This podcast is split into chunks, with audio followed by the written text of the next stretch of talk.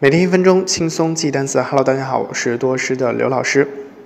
今天呢，我们继续来学习和动物有关的单词。这个单词是大象。那大象怎么读呢？一起来读一下：elephant，elephant，elephant。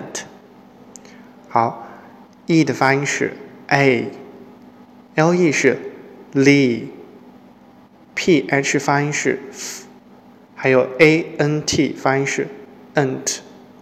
所以连在一起就是 elephant，e l e p h a n t，elephant。它的英文解释是 five-toed pachyderm，five-toed pachyderm，有五个脚趾的厚皮动物，就是大象的英文解释。我们来造一个句子：年轻的大象站在妈妈的旁边，怎么说呢？The young elephant stand beside its mother.